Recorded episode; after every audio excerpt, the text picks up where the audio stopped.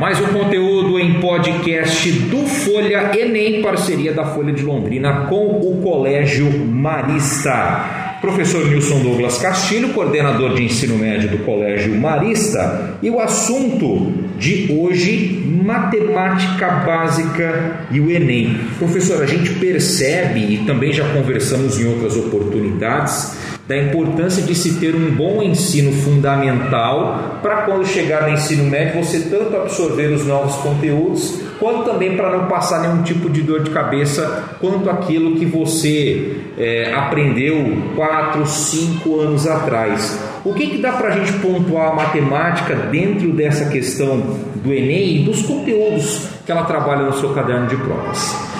Tem muita gente que acha que português e matemática não tem nada a ver, mas a base do conhecimento, até quando os filósofos vão falar de construção de conhecimento, eles falam que a gente podia dividir as áreas em matemáticas e gramáticas, porque elas são duas linguagens que permeiam todas as outras áreas. Essa é a grande questão. Então, quando você fala de matemática básica, você fala de trazer uma linguagem que quantifica o mundo e que além de quantificar o mundo, ele dá para você muitas estratégias para você colocar no papel ou até pensando no, no dia a dia para poder resolver situações, problemas muito básicas até muitas outras que são de níveis muito maiores. Então, vai desde você resolver uma questão dentro de sala de aula a criar um grande projeto arquitetônico. Isso tudo envolve a matemática. Mas quando a gente fala de matemática básica, existe aquilo que é suporte para qualquer coisa que vai ver dentro da matemática. Então você pode pegar desde as operações mentais básicas, né? Então, somar, dividir, multiplicar, subtrair. E pode parecer muito bobo, mas muitos dos alunos têm dificuldade com isso ao longo da vida. Ainda mais agora que a gente entrou no meio que facilita muito uso da tecnologia. Se a gente colocar hoje dentro de uma sala de aula para fazer uma conta de divisão, numa sala de aula sem acesso a uma calculadora, um, que tem ali um divisor e um dividendo com mais de três dígitos, vai dar problema. É com vírgula. Com vírgula, número decimal. Então é importante que os alunos eles tenham a ideia de que essa matemática básica, ela não é só para matemática por si só. Ela vai acompanhar ao longo da vida. Até quem faz letras tem que ter algumas noções da matemática para poder compreender quando você trabalha com a probabilidade de formar frases dentro da língua portuguesa. Então a matemática, ela, esse básico, ela acompanha o aluno ao longo da vida dele toda. E quando a gente fala, por exemplo, que o, o, Enem está abordando questões que estão ao nosso redor, às vezes a gente pode é, nem tomar dimensão do quanto que a gente utiliza a matemática nessas coisas ao redor do dia a dia mesmo. Exato. E, os, e o grande problema dos alunos em química e física, e até na biologia algumas vezes, é a matemática não é necessariamente uma concepção dessas, desses componentes, mas é por falta de ter uma, um conceito básico da matemática. Então havia alunos que eu já vi situações em que eles não se ligavam que ali com frações eles precisavam fazer multiplicação cruzada. Simples. E coisa que deveria ser óbvio para eles, mas eles não enxergavam essa possibilidade. Alunos que não conseguiam fazer ali uma conta porque tinham que saber que era o mínimo múltiplo comum, não sabem fazê-lo. Então são questões muito básicas que se vêm desde quarto, quinto ano do ensino fundamental e que quando chega no ensino médio, por falta de prática disso aí, ou até por acesso muito fácil à tecnologia, acaba se perdendo. Essa é a lacuna, professor, é, é a prática e, e a tecnologia ela acabou potencializando isso para um lado negativo?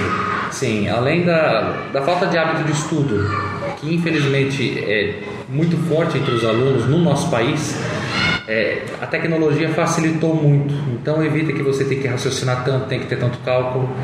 A matemática é uma, uma ciência que permite que você construa vários caminhos para chegar a um produto, a um resultado. Hoje os alunos eles não conseguem chegar a um caminho básico, quanto mais encontrar caminhos diversos. Alunos que fazem isso são tratados como alunos fora da curva. Então é importante que a matemática ela seja muito levada em conta e trabalhada muito bem nas escolas. E existe uma lacuna muito grande quando eles chegam ali no fundamental nos finais, de sexto ao nono ano. Ali quando entra a álgebra, então, é, arrebenta com a vida deles, mas isso porque tem muitas coisas lá atrás que ficaram a desejar. É importante que os alunos tenham ciência dessa questão toda, do quanto eles precisam investir na matemática básica para poder se dar bem na prova de ciências da natureza e na própria prova de matemática. E na prova de matemática, por exemplo, nós temos também muitos gráficos, nós temos também é, muitas imagens que representam ali toda aquela questão que o enunciado quer trazer. Se existe dificuldade também nessa percepção do, do, do da, dessa linguagem não verbal, por exemplo, o que, que expõe também é, é, aquele, é aquela lacuna no sentido também da interpretação dessas imagens? É, é como, como eu já tinha dito, então a, a, a, linguagens, essas duas linguagens, a matemática e a gramática ali como um todo, a leitura como um todo, são base para qualquer conhecimento. Então não tem conceitos básicos da matemática também tem um problema sério de interpretação e de leitura, automaticamente isso vai aparecer numa questão que trabalhe com diversos recursos, com gráfico, com imagem. E aí você tem que fazer essa associação, é algo desafiador para o aluno, porque ele não entende aquilo ali sozinho, imagine articulado com outras áreas. Então a, a, questão que pode ser mais facilitada pela imagem, ela acaba dificultando, na verdade. Com certeza, porque daí gera mais informação que não consegue ser gerenciada. Então eu tenho muitas informações, não consigo gerenciar nenhuma delas. Então para onde eu vou? E isso acaba confundindo ainda mais o aluno. Entendi. Vai acumulando as Acumula. coisas, então. Ao invés de, porque a quantidade de textos que você tem no item do Enem ou numa redação, os textos eles são para motivar, para fazer você levantar aquilo que você já deve ter trazido com você de aprendizagem. Ele não vai trazer uma resposta necessariamente. Quando você não traz essa aprendizagem efetiva, você vai ter um acúmulo de informações com as quais você não vai saber lidar. Não consegue gerenciar isso, tem um problema sério. E a partir do ponto ali daquelas operações mais básicas, vai, a, a, isso acaba virando uma bola de neve? Sim, acaba virando uma bola de neve muito grande, porque, por exemplo, se você não sabe uma conta, uma simples conta de multiplicação com números decimais, você vai ter dificuldade para fazer uma multiplicação cruzada quando você for fazer uma regra de 3. Quando você tiver que trabalhar com logaritmo, potenciação, não sabe multiplicação, você não vai sair do lugar. Então tudo isso tem que ser muito bem trabalhado lá desde muito cedo. E por exemplo, no terceiro ano do ensino médio, acaba tendo um reforço ou até mesmo na, na, no segundo e no primeiro ano também, ou isso parte mais do aluno? Como que é trabalhado isso de conteúdos, por exemplo, que você aprende na quinta e na sexta série? É, de modo geral, essa retomada sempre é feita. Enquanto instituição aqui no Colégio Marista, a gente opta por dar todo o conteúdo até a segunda série e o terceiro tem uma revisão para que a gente possa fazer essas retomadas de lacunas que ficam ali evidentes. Mas é importante também ter momentos pontuais para esses alunos que apresentam uma lacuna muito grande. Então, tentar dar um tratamento personalizado dentro do possível para evitar essas lacunas ali, o que aí envolve um posicionamento institucional de cada colégio. E a gente percebe no Enem, por exemplo, eu, da, da, da minha experiência com a prova, é algo muito forte também com relação à estatística e probabilidade. É, é, um dos pontos que mais você consegue abrir leque para ter um, um conteúdo maior sobre a, a disciplina, nesse caso a matemática? Sim, a estatística e a probabilidade ela cai muito forte no Enem. E o trabalho mais forte que é feito com esses dois campos aí é no ensino médio. Então acredito que o Enem também opta por isso, por pegar esse essa última parte da educação básica, por trazer isso daí de maneira muito forte. E até porque estatística e probabilidade é algo que facilita muito o nosso dia a dia se a gente tiver os instrumentos da matemática para isso. A gente entender de probabilidade ajuda a gente a lidar com diversas situações, com organização, com logística, seja numa empresa, seja no nosso dia a dia. Então, o Enem opta por isso, por ter mais proximidade com a realidade dos alunos. E a educação financeira, professor? Tanto vem se discutindo, governo do estado, agora não me lembro se já, já tem batido o martelo quanto a isso, ou se é, ainda estão estudando. É, isso pode ser uma tendência para o Enem também, e sobre as mudanças que a gente também já conversou em outras vezes, do formato da prova, do Enem seriado, do novo ensino médio. Você acredita que a educação financeira vai vir muito forte em cima disso? Tem uma tendência muito forte a matemática financeira fazer parte do currículo oficial. Por enquanto, ela vem com essa ideia de itinerários, aquela parte opcional, em que o aluno poderá escolher o que fazer no ensino médio, mas há uma movimentação muito grande para a educação financeira ser praticada dentro da escola. Eu acredito que ela virá com muita força, sim. Mas enquanto ela não for institucionalizada e fizer parte daquele currículo que é obrigatório para todos, é difícil que caia dentro de uma prova. Uhum. Ela pode ser uma opção, se houver aquela possibilidade de escolha dentro do Enem, como também pode ser obrigatória se ela fizer parte daquela formação geral básica que é essencial e que daí toda e qualquer prova que vá avaliar um aluno saindo do ensino médio deve ter. A médio e longo prazo, então, não deve ser? A médio e longo prazo não deve ser agora, porque agora é que o novo ensino médio começa a rodar a partir de 2022 e com isso percebe-se quais itinerários vão criar mais força ali.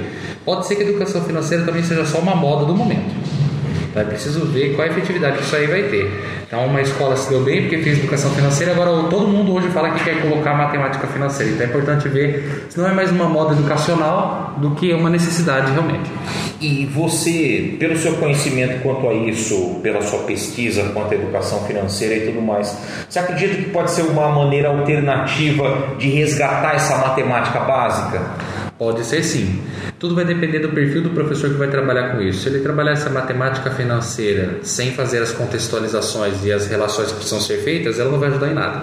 Então, vai depender muito do perfil com, com qual o aluno vai lidar de professor, da mediação que vai ser feita, o material com o qual ele vai entrar em contato.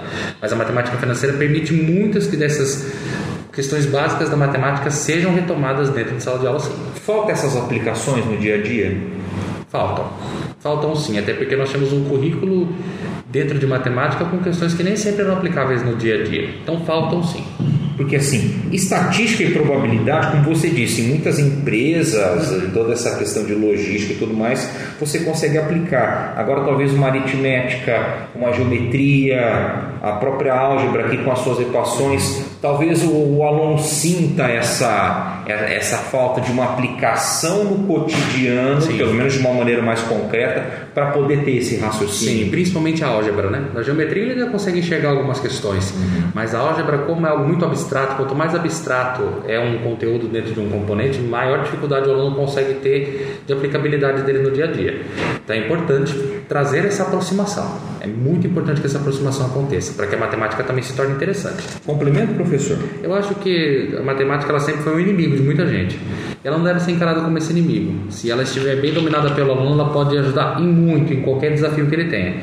Como eu falei, qualquer prova de ciências da natureza, os problemas giram em torno de falta de matemática, não necessariamente pelos componentes. Então, não precisa investir na matemática para que ele possa se dar bem em todas as provas que ele vai fazer pela frente.